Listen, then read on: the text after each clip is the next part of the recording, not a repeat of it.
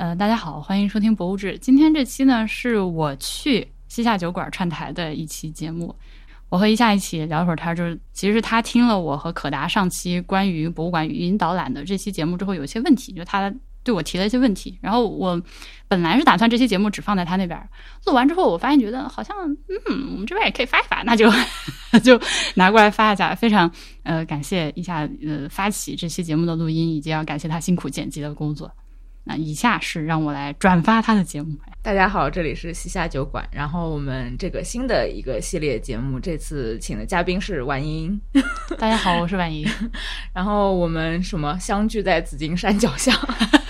然后一个一个春冬春之交的下午。我刚听完婉莹那一期就博物馆导览的栏目嘛，然后就是突然觉得心中有很多不吐不快的想法。嗯，就博物志的第二百零四期跟可达录的那个。对对对对对。然后就是我当时在家一边听他讲这期节目，然后一边在就是回忆自己逛过一些博物馆，然后遇到一些导览什么的，然后就还蛮有感慨的。对，然后所以顺便想找找婉莹来录一下这个关于导览的事情，延续他的那期节目。好，南京最好的一个博物馆就是南。博物院嘛，然后我上次就跟朋友逛南京博物院，我发现就是我之前有一点困扰我那个问题还依然存在，就是我逛南京博物院的时候，我们一般那个特展是戴那个耳机，然后拿着一个手持的一个小机器，然后他就会讲，嗯，当时是浮世绘展吧，应该是，然后我走到那个画前面，他是会。一般来说，那个机器会对应播放这个画内容，但由于嗯不同的展的时候，那些展品排布的那个密度不一样嘛，有可能两个展品排的比较近的时候，它的那个自动循环或者说它的那个讲解就是会两个画之间，啊，它室内定位会飘。有很多博物馆，它现在采取的那种自动讲解仪，就是说你只要走进来，你不用手去输那个数字了，它自动就放给你听。但它类似，比如说像前几年。很多年前就已经开始使用像 iBeacon 这种室内定位的技术，但是好像直到今天，至少运用在博物馆行业的话，这个技术的精度都不是很高。它会出现那种，比如说我现在正在听这个展品的讲解，听到一半儿。哎，突然间它连到另外一个点儿上之后，它就开始放那个，对，嗯，就很确实就很迷惑和痛苦。然后你要去找这边又没有听完，然后你又听到他开始讲别的，然后你就你就得去找别的。这个这个其实好像也不只是国内，我上次之前在韩国那个三星美术馆也遇到一样类似的情况。对，它可能也存在展品放的过密，然后你带着讲解器去听的时候，然后。它确实是 在两个展品之间很跳，或者甚至在你背后的展品和你身前的展品间很跳。我遇到一个比较好的导览吧，可以说就是在那个日本的那个宇治的那个源氏物语博物馆。嗯，当然他那个我觉得是因为条件比较是真人还是机器？是机器，他给了一个 pad，还是华为的 pad。对，然后然后他就是每个人在上面可以选择自己语言嘛，然后他同时也是有耳机的。他这个确实又加了一样东西，我我也确实能理解，就是你会更加精确的看到。到这个这个物品，然后它可能 Pad 上同时会显示这个东西，然后正好你就跟眼前对上了，对你就是这个定位整个更准，更不容易迷失一些。对，但是这个我又觉得成本又太大了，是不是？对国内的展馆来说要求哦，我以前在南博看有一个展览是，就是是沙皇和乾隆。对照对照的那个展览，就是中西合璧的一个展览。就那次那个展览，就像你说，他是给你发了一个，也不是那种特别大的一个平板电脑，相对小一点，可能六七寸这样，Kindle 那么大小的一个平板电脑，你把身份证压那儿，哦，对，还给你一个这个，然后戴个耳机。呃，我当时还特地把那个壳拆下来看了一眼，也是华为的。嗯嗯嗯，对，呃，应该是一个比较成熟的一个体系，就应该是有这样的公司专专门做这种针对展览的导览的东西。然后它里面的内容呢，其实呃非常的费劲，嗯，它除了像你进来之后，它上面还做了动画，甚至还画了一个小小的卡 Q 版沙皇和 Q 版乾隆那样，哇塞，跟你说话什么，你可以这个挑选哪个物品啊，呃，语言倒没有，没有外语，只有中文。你可以挑哪个展品你想听讲解，哪个展区，它甚至还有一些小游戏和小视频可以扩展。它整个是彩色屏。彩色，彩色，对它，你还可以在里面打游戏和听一些关于这个展展品的一些扩展的信息。但是，我觉得我当时就觉得那个效果也不好。呃，首先展厅里面人特别多嘛，然后大家进去之后吧，就都这个眼前眼睛都放在自己面前这个 iPad 上。或者说这个平板电脑上，一直正在指指点点，然后小朋友在那玩儿。你本来来这儿是应该感受博物馆的这个空间和展品的，因为这个才是博物馆不可替代的经验嘛。结果你的注意力全都被这个平板吸引走了，然后而且在这儿纠结，因为他虽然说你别听我刚描述的什么又是彩色动画，又是讲解，又是游戏的了，它实际上完成度很低。哦，对，就这些东西都有，但是它是以一个相对粗糙的，然后用户体验也不是很搞的很好的方式给凑在一块儿，你就强行用。嗯，我是有这种感觉，所以嗯，再加上它会造成馆内的拥堵，所以我当时觉得这也不是个好的解决办法。你要说预算，虽然我一天到晚在博物志里面说博物馆很穷，国内的博物馆很穷，但是他也是有钱的。对对对，能知道。对我我我当我当我说博物馆穷的时候，可能相对的是和那些就是商业上非常成功的大公司比，那博物馆是穷的，但是嗯，他们是有专项资金或者扶持，对啊，有、嗯有就所以他们总该是有资金投入来把它做，肯定是有钱的，对。对。所以那你会觉得就是在 Pad 和这种这种之前那个小机器之外，嗯还有什么解决方式吗？就这种，我现在能想到的解决方式，其实也就是我在实践的。我第一次做这个尝试也是在南博，呃，是哪个展览？好像是阿富汗金器的那个展览。呃，当时我就是请南博的这个策展人带着我在展厅里面走，然后一边走，我把他带着我讲的这个事儿录下来了。哦，呃，然后我把它发成了一期博物志会员的专享节目，嗯，就是是会员可以听到的。它那个形式就是说，好，我们现在站到这个展厅门口了，大家跟我们一起往里走，你往左看是什么，往右看是什么，这样就是由这个策展人本身带着你很详细的讲了一圈转下来。当时的反馈效果就很好，就有很多的听众他是听着这个语音讲解去逛这个展览，绝对比你在展厅里面用他给你发的那个耳机按数字的那个要效果好得多，对吧？因为它是一个有机的讲解，对对对对对，嗯，几乎就是真人跟着你对伴伴随，嗯对，它就是我把这个东西命名为所谓的异步直播，啊，对，它其实是几乎是直播了，对吧？对对对但是我们是在不同的时空下来到同一个地点，然后按照同样的节奏，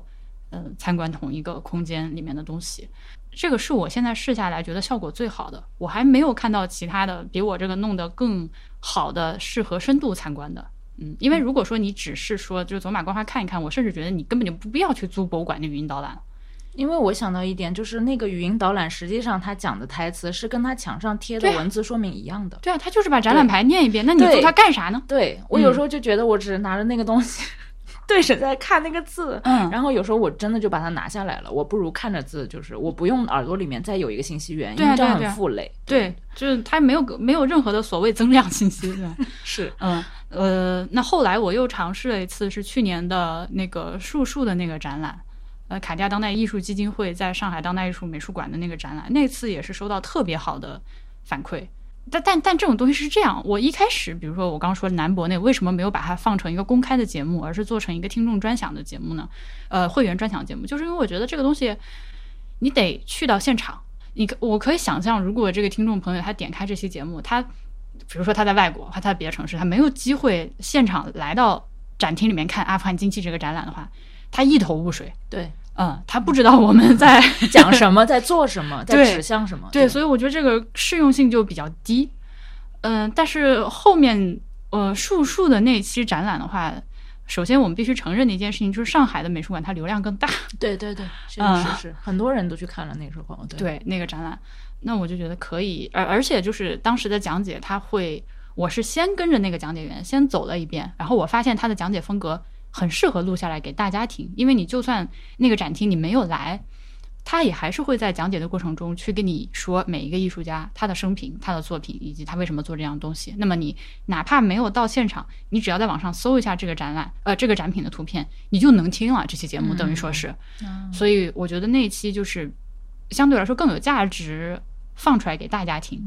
嗯，那现在的话，我跟可达也说了，但是我的我的博物志里面，我现在被催更已经催出翔了，真的是所有人在催更。但是我觉得嗯，怎么还有人催更你？因为你有三档播客，怎么就不能听听 B B Editor？打点别的广告可能大家对，但但是大家对泉州真的啊！特别感兴趣，我我也很理解，因为泉州真的非常屌，它值得我去折腾这个事儿嘛。然后，呃，泉州这一次就是想把我刚说树树的这个展览的形式再扩大一点，采取这样的形式，我们试试看室外的这些所谓的景点或者街巷能不能采取这种异步直播的方式。呃，当然它反正有利有弊吧。呃，好处的话就是你能够戴上耳机，然后来到这个地方跟着我一起走，我能给你的是你能在市面上找到的最好的导览。明白？嗯，就是我说说那些那个我标题起的很浮夸，我说你点进来感受 VIP 待遇是吧？哦它确实是因为那个讲解员他就是只带卡地亚的 VIP 客户。哦，对，不是都不是说你有个团来预约你你，这个老师会带你。对对，然后我这次去泉州那老师也是，嗯，他团费特别贵，然后也是你，而且他还要挑客户，嗯，也不是说你来他就带。那我既然有这个机缘能够找到这样的老师把他录下来的话，等于它是一种导览享受服务的民主化吧，就大家你只要耳机一戴，你就就就就就都可以听到了。这是这是优点之一。那优点之二呢，就是他们讲的很细。如果你真的对这个东西感兴趣，然后你愿意实际跟我们一起走一趟的话，我相信会有很多的收获。它是比现在你就是我们刚刚已经吐槽半天那种博物馆现成的那种语音导览，它在深度上完全不是一种东西了，已经，它就是完全超越，就是好，就是好，就是好。明白。啊，但但劣势就是可能真的得去，当地才能看到，就是跟可能跟你之前说的那个南博那个有点像，就是有点阿富汗那种，就是你必须在现场，嗯对你这身在这个城市内部，你才能看到这个，或者说你去过，就能回忆起来那个街巷，大概能回忆一下。比如说，我们如果呃泉州有像开元寺，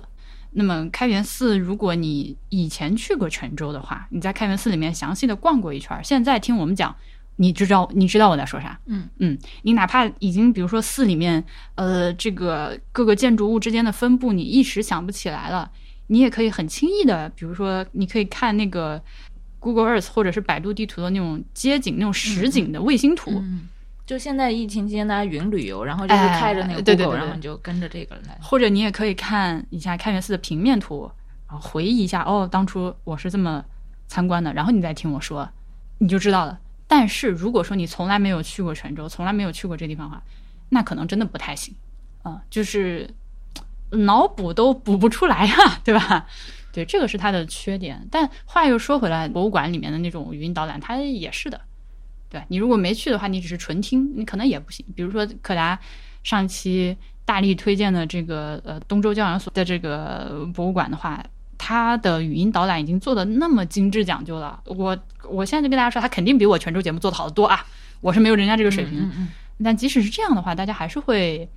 你如果没缺乏去感知，对你只是听的话，就觉得哦，好像还好，好像可能没有你们说的那么好。嗯嗯，我我听你们讲也也基本上就是就是脑补肯定是没有办法脑补到，只是在你们比如说提到大馆，就是香港那个大馆，嗯或者提到我去过的地方的时候，才能有一点感知。对啊，对就是总是这样的。对人不其身处其中是很难的。对，所以这个就让我想起我上次跟朋友去走那个秦淮河，我们就是从可能大概景创书城那边开始走，嗯然后就一直沿着那个秦淮河，就是底下桥底下，然后走，确实很好。就是整个感受就是你走了这个城市里面你以前不会走的一些路吧，也有一些就是其其实想吐槽的那个点市政或者怎么样，他很努力的想搞一些文化风光带或者什么，嗯他在墙上刻了一些诗词歌赋，但是就是那种打油诗跟李煜的诗啊放在一起的时候，你就会觉得这是啥？然后就是不同的河段，现在是不是有那个河长，还是就是那对对对我朋友说有这个制度，对对对对就是一段河可能是归一个谁管，就是河的网格员儿的那种感觉。对对，然 后对，然后。他们就是水平参差不齐，就可能你从这一段走的时候，你觉得他那个墙上刻那些字儿或者讲的那个历史典故那一段还做的不错，然后到下一段就可能挺粗糙的，就为了完成一个任务而做。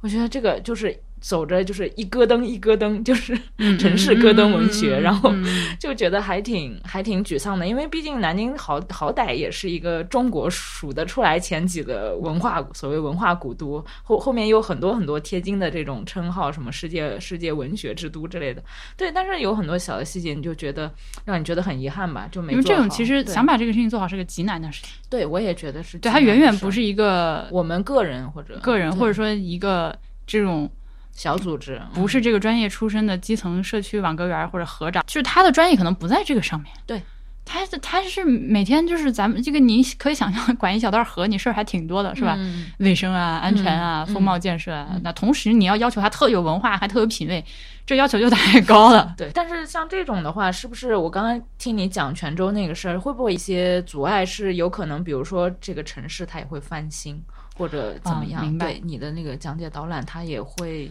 对对对，所以我们选了大部分的内容还是那种相对稳定的东西。文保单位。对，比如说像开元寺，两个塔连那个万万历年间两次巨大地震，他们都 survive 了，应该还好吧？我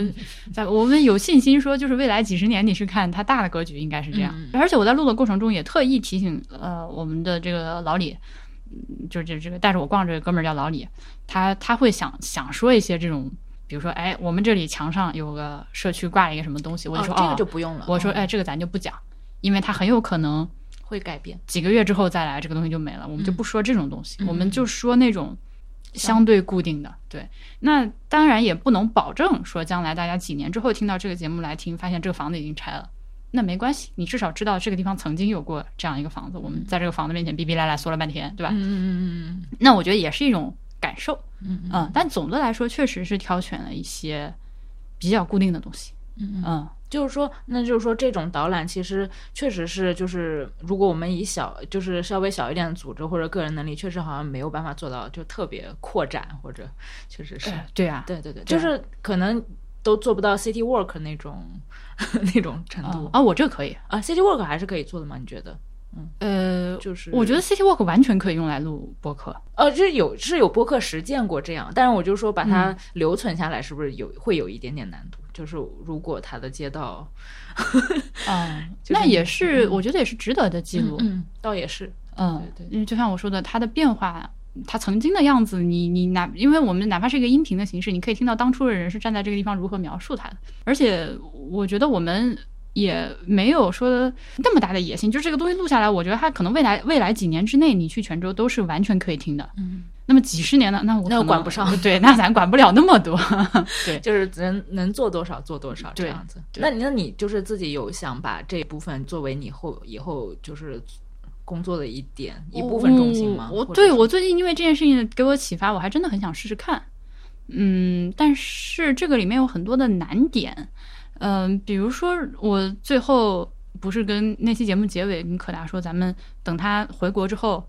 呃，我们找一个小一点的博物馆，嗯我们自己试试看对，啊、做一个这种质量更高的，就是编排更精美的，嗯嗯这种这种高质量的语音导览，我们试试看，我们可以做一下试试。但嗯。是不像就评论区里面有人阴阳我啊，我可没说我像我也行，我只是说，哦我只是说我想试试对，啊，咱们试一下，因为你有很多东西，呃，是你开始下手做这件事情之前，你意识不到它的难点在哪里。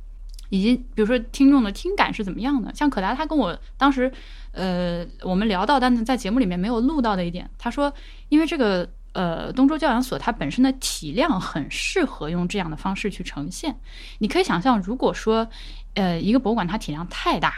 那我们呃。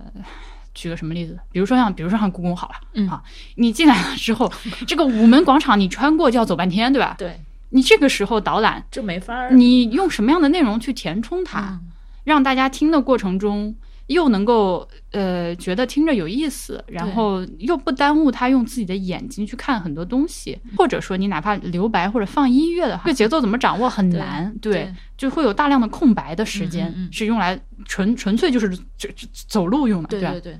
那，如果我们在一个像他说的这个东周教养所里面，它这个大小合适，你基本上呃从一个所谓的景点或者看点说完了之后，你就是正常往前走，了就到下一个，那这是很合适的，就是或者说更适合于拿来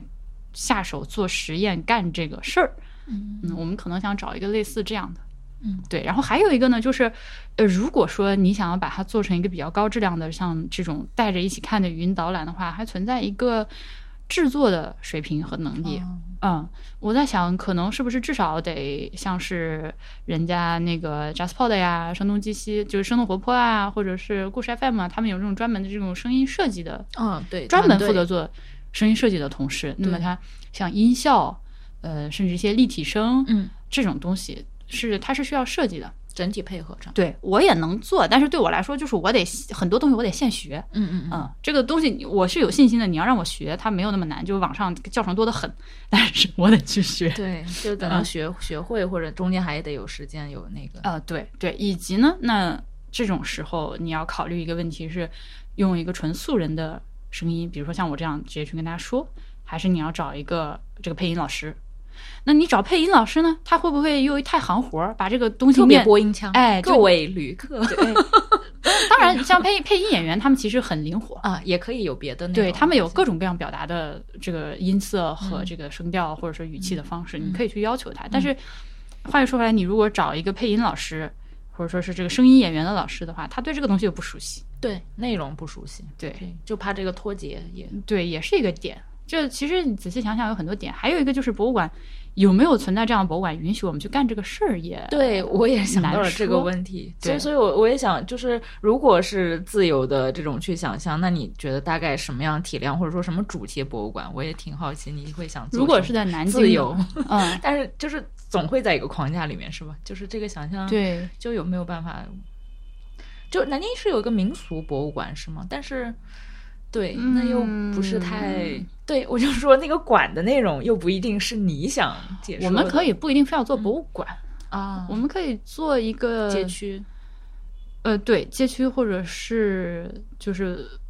古迹遗址这种，就是更加固定。因为你博物馆的话，临展肯定。几个月的时间，我我我我，如果是大量投入，最后几个月就 对，我会想相对做一个比较稳定一点的东西。对，那么南京其实有很多就古建类的，对是可以，更适合一点。我个人觉得会更适合一点，就很想试试看。然后同同，当然当然还有一个问题就是说，如果像我刚刚说的那样，音效也加上了，这个配音老师也请了，这个成本我就担不住了。对，是的，立刻就很贵了。对吧？那好一点的配音老师，你没个几万块钱，你好意思张嘴喊人家来吗？对吧？是的，就是这个又不不，好像又不能是个人来负担，就是得整体性的去跟那个馆去谈一个 这种合作，就很复杂。但是那那样就会又变得很复杂。我所以，我想的是，如果可达回来我们一起弄的话，呃，就是我的节目和他的节目，我们都是有一点小小的收入，我们可以在一个比较。小的预算下面把这个事情完成，因为我们的人力成本就是我们自己嘛。对对。那如果这件事情可以实现的话，那将来是不是可以做一个给博物馆做语音导览的公司？我为啥觉得这种长的、详细的语音导览比那种一小段一小段的要好呢？就是它，它就是能让你更加沉浸，所谓沉浸的，或者是是更加。细节的去看到很多东西，而且它不占你的眼睛。就是如果说你要不停的操作一个东西，就是所以，我就是我我我做这个东西，它等于说是一个自动播放。你进来开始之后，你再不用管，嗯嗯，对吧？你就跟着走就完了。嗯，你如果还要手上去操作，摁来摁去，嗯，甚至有个 pad 上面还能玩游戏，你到底是来干啥的？有了这个听纯纯粹听觉的帮助，而且中间的过程不打断你，那我觉得还是就是我现在能想到的最完美的解决方案。就是对，也好像也是。比较正确的把国内这种博物馆教育往前推进的一个方向。那我这话可不敢说，这我说的，这我说的可以可以甩锅在我这儿。嗯，对，不然的话，我现在能想到的，呃，我之前我好像在很多地方都推荐过，我再推荐就觉得已经很重复了，是吗？对，像金沙遗址博物馆，他们那个微信公众号里面的导览，他们就不是请的那种配音的演员，而是他们馆内的，呃，就是讲解员。啊，就是馆内比较好的水业务水平很好的讲解员直接录，所以你如果去点他那个公众号里面的语音导览的话，他用的是就是活人说话的语气来跟你说话。对对对，我觉得大家现在其实这个短视频时代确实对那种 AI 配音或者说各种什么哦，我特别烦那个，特别恐怖，就听起来就觉得特别。是不是已经有点膈应了，有点生理厌恶了？对，就是对，打开每一个都是东北话给你配音的，或者说那种各种方言。对，我不明白这个审美到底是怎么回事？对，怎么会变成这样了？就很可怕。我真的完全不能接受那种，因为有有的时候他的这个视频内容我是其实是感兴趣的，但一点开是这样的，我就啊，对，是的，就是那种活人感特别低，这件事儿就是让人觉得特别不舒服。我。I don't know，我就算了，不点名了。就有一些有一些我以前非常喜欢的博主，也已经开始用这种了，是吗？对，因为你知道现在长视频不太好了之后，大家都转去做短视频。转做短视频了之后呢，他就开始不可避免的要 pick up 这些短视频平台上的一些热门的风气或者是操作。就大家都加这个音效的时候。它似乎就变成美的了和好的了。但是虽然就是不管它本身有多么的令人厌恶，但就是都这样了。他们仿佛就预设了这个就是放出来就是搞笑，但是其实一点都不搞笑，根本不一样。对，一点都不搞笑，特别恐怖，我觉得。还有的话就是像我之前去了成都的都江堰，他们那边的景区进来之后你就扫码十块钱，还挺贵的，十块钱语音讲解我买了啊，还可以，但是也远远没有达到我想要的内容的广度和深度。那我觉得能看出来，那是一个像这种内容方向的文创平台做的东西。嗯，就他有关注到这个实际的感受，他他有关注到这个市场，而且他也是比较针对我们刚刚提的这个需求的。就是我又想听语音导览，但同时我也不想是那种得全身心的那种。呃，不是，就是我我不想听那种太简单的念念讲解牌的，就是想要稍微深度一点、扩展一点的。这样，他只是说，那我觉得在这个层面上，他达到了。但是远远没有达到我想要的效果，以及它也是一个中断的体验啊。对，就是你在小程序里面嘛，那你要一直去点下一条下一条，然后你如果退出出来回个微信，你还要再打开小程序到这个页面，然后再找到你刚那条再点。你如果听到一半的话，还得再拖，就嗯 头疼，这令人头秃的操作，嗯，就还是很繁琐，还是很费那种是的，是的，是，就它已经比以前的那种好一点了，但是也没有那么好。嗯嗯，当然，我可以想象，如果说我来找到一个景点或者博物馆，跟他 pitch 说，呃，你把这个事儿外包给我，我给你整一个三个小时的讲解，他会觉得你疯了吧？啊，对，就是可能博物馆那边也不太能接受，现在他们自己也不太能接受这种方式，是吗？就是说，多数的馆还是比较就是因循守旧，就是还是。认知是之前的那种博物馆，你就是他们就是确实是挺因循守旧这词很久没有用过，呃，还蛮刻板的。是的，我觉得你想说动他用点什么新技术，或者说很矛盾。就是我接触到的博物馆，他们很其实很呃原则上很拥抱新技术，非常愿意在展厅里面呃尝试一些新的展陈的技术，而而且目的都是好的嘛，都是想把这个故事讲活，让大家参观更有意思。但同时，好像他们又就干博物馆的文博这行的人，他就我没有说全部啊，注意我注意，大部分人对于科技这个真的不太敏感。嗯，他对于用户体验、产品设计真的不敏感。比如说古生物博物馆，南京古生物博物馆进入之后，它有那种像呃大头贴机，我 I shit you not，他的 他的想吐槽他的那个拍照的质量真的就是。Y two K 啊，就是两千年大头贴的机器，以至于我现在觉得这东西有点潮。嗯，就是，你就凑过去之后跟恐龙合影，然后那个像素就是一百万像素的，然后脸都偏成脸绿的不行的那种合照。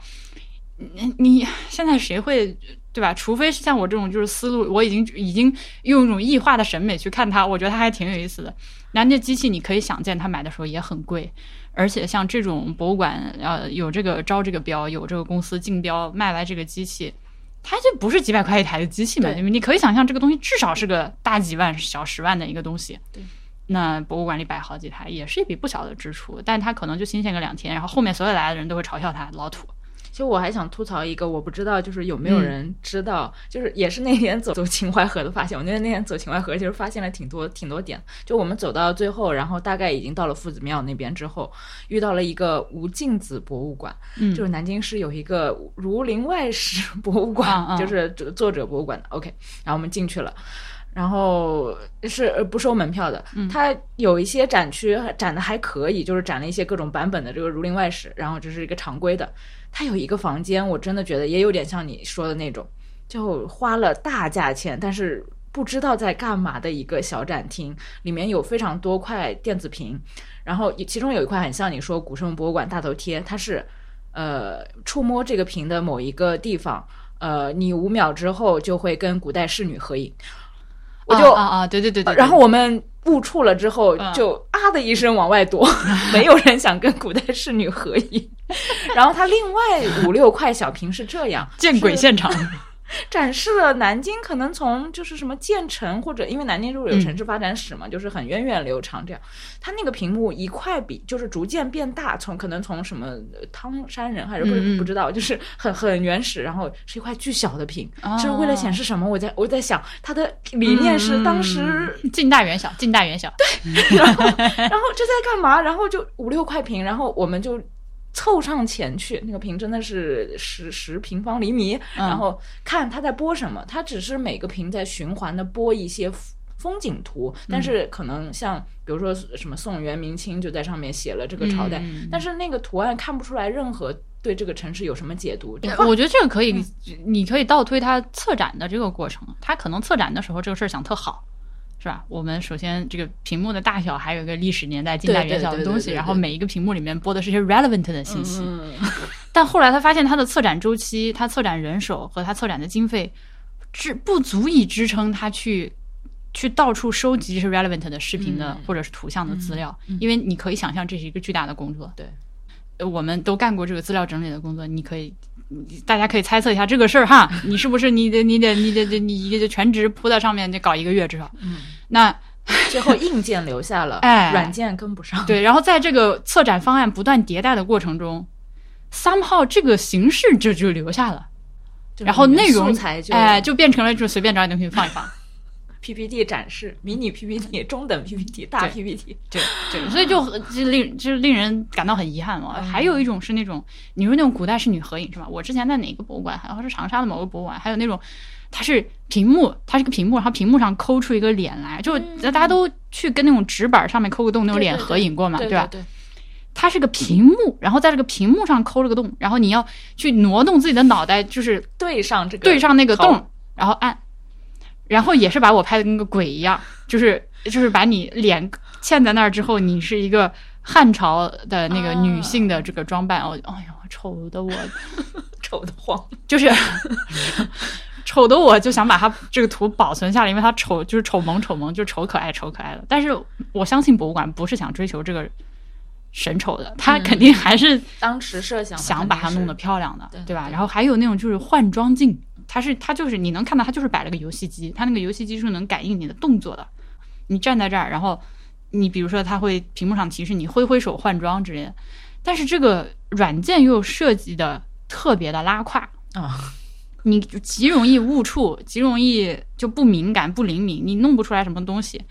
然后换的那个衣服吧又丑，而且还还漂移，就偏嗯，你这是 恐怖片哎，对我我在很多地方，比如说南京的。江南制造博物馆，嗯，盐城的海盐博物馆，嗯，呃，贵州省博物馆，泉州海交馆，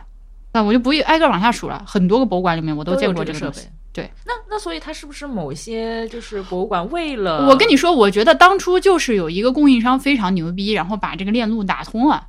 一下子铺了好多博物馆，赚了一波钱。是的，让我们想到这背后不不得不是这个这个答案。对，对，它它那个软件也就都是那回事儿。嗯，而且你知道，就是这种数码科技的这种东西，它迭代特别快，过时特别快。你硬件老到一定程度的时候，人家人家自己厂商都不再出你这个维护的更新的版本了，它自然就变成一个僵尸产品。对。然后你，但你当年又花了大价钱，你又不能说现在咱跟馆长请示一下这个屏幕，而且海盐博物馆那个就是 literally 变僵尸，那个屏幕我特别爱，我爱死了。就是我现在就是已经已经变成了另外一种猎奇的对经典。它那个海盐博物馆的那个屏幕是你也是换装嘛？你换的是不同朝代的盐政官的那个官服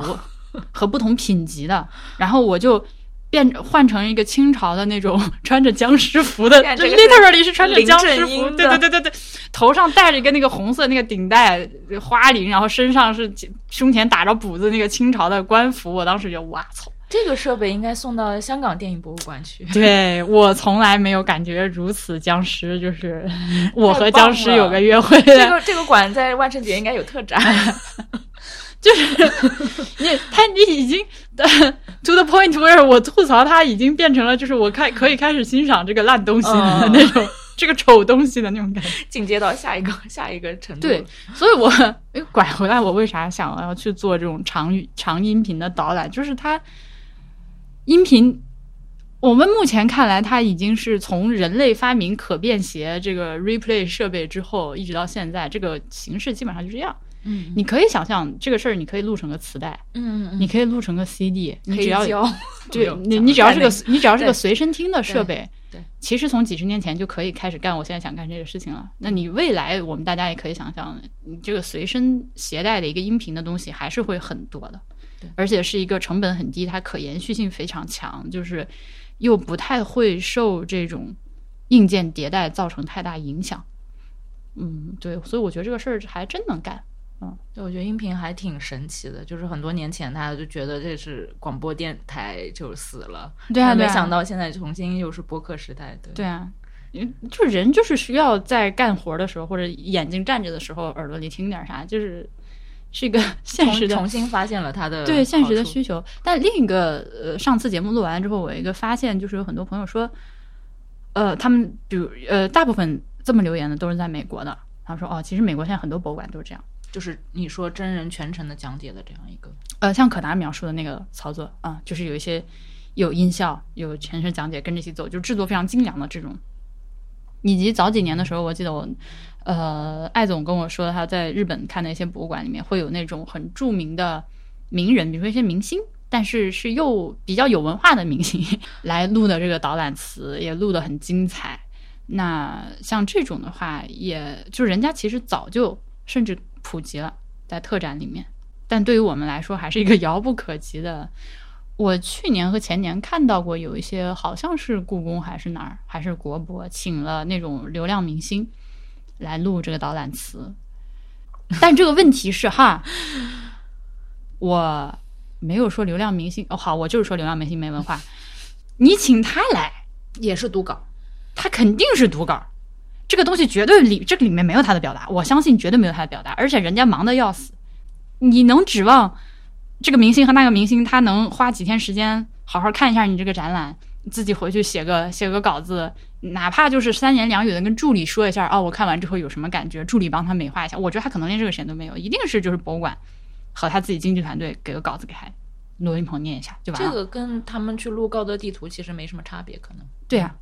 我就觉得博物馆，你如果干这个事情的话，看上去好像确实是做了一做了一些努力，但是实际上，I don't know I don't know，我觉得可能真的只有他的粉丝会对，对，就啊，我来这儿听一下我哥哥给我导览这，个，但是因为粉丝只是听他的音色，感对啊觉他们并不是又是但又不是听内容，我就总的来说是吧？但我们不能否认的说，像这种操作，你肯定是会把一些原先可能一辈子都不会不会进博物馆的人，通过这样的方式就摁头儿给他摁进来，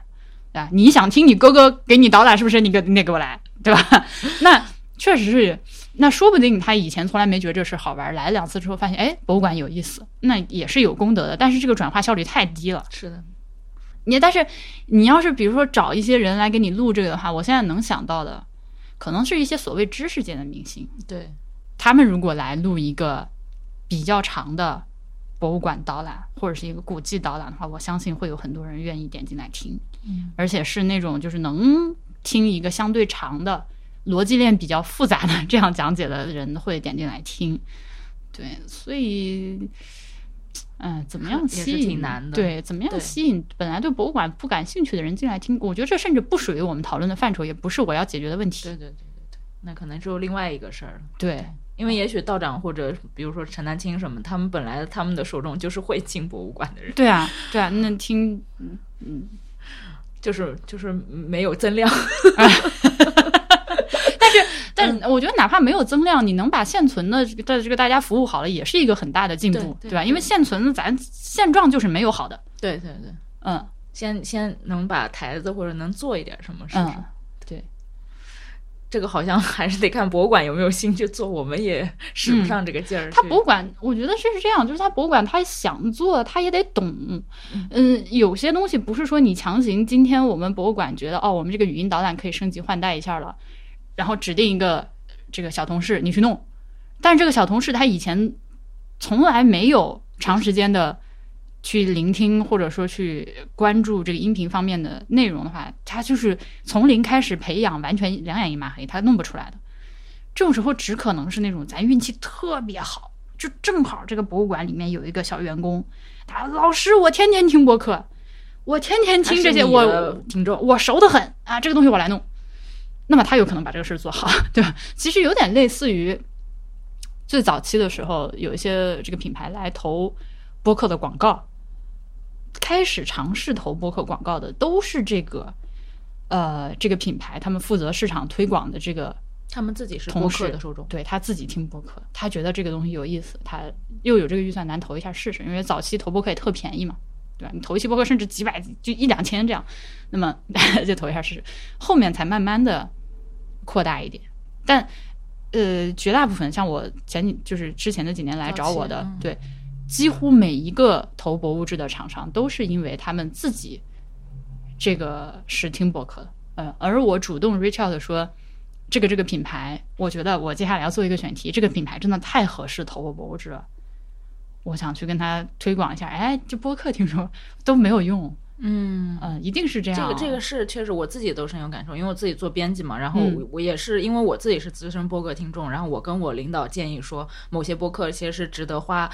大钱，就不像你说的可能就是几百几千，是是更高的价格去投一期，然后去宣传推广我们的书，我觉得是值得的。然后嗯就靠我作为一个中间人去说服这个事儿才可能成。对对要不然双方可能都不太那个，因为有的播客可能大家就是确实都是一整个大的泛文化圈嘛，都知道出版社没钱，本来就不会来薅我们。对啊然后出版社又觉得我没试过这种投放，甚至出版社都理解，大家就是明面上能看到什么电子大屏、那地铁广嗯，告，对对对对能。能理解那种投放，都不一定能理解播客。对播客带书真的太能带了，其实对，其实是转特别能带书嗯啊、我真的，我家里好多书都是听了播客买的，各种各样的播客买的。嗯，是然后我自己在播客里面推荐书，也就是就在博物志群，我这比如说前两天反正就计划是吧就是贵社的书，